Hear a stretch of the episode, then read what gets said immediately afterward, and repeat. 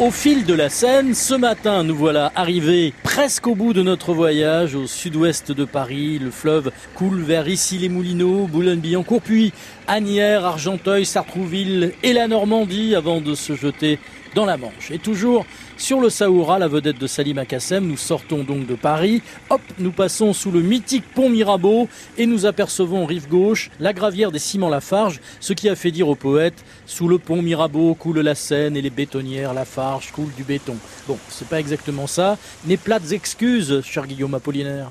Alors là, la scène est plus large et euh, là, juste en face, on a le pont Mirabeau. Et après, euh, vous, euh, vous, les voyez, en fait, il y a toutes les barges euh, de construction, les usines euh, comme Lafarge, pour tout ce qui est ma matériaux de construction, et tout le Grand Paris Express et tous les travaux pour les Jeux Olympiques se font grâce à ces usines. La visite sur la scène de Salim Akassem multiplie les surprises, toujours sur la rive gauche, sur un ponton est amarré la célèbre péniche Thalassa, l'illustre émission de télévision de France 3, présentée durant 42 ans, entre 1975 et 2017 par Georges Pernou.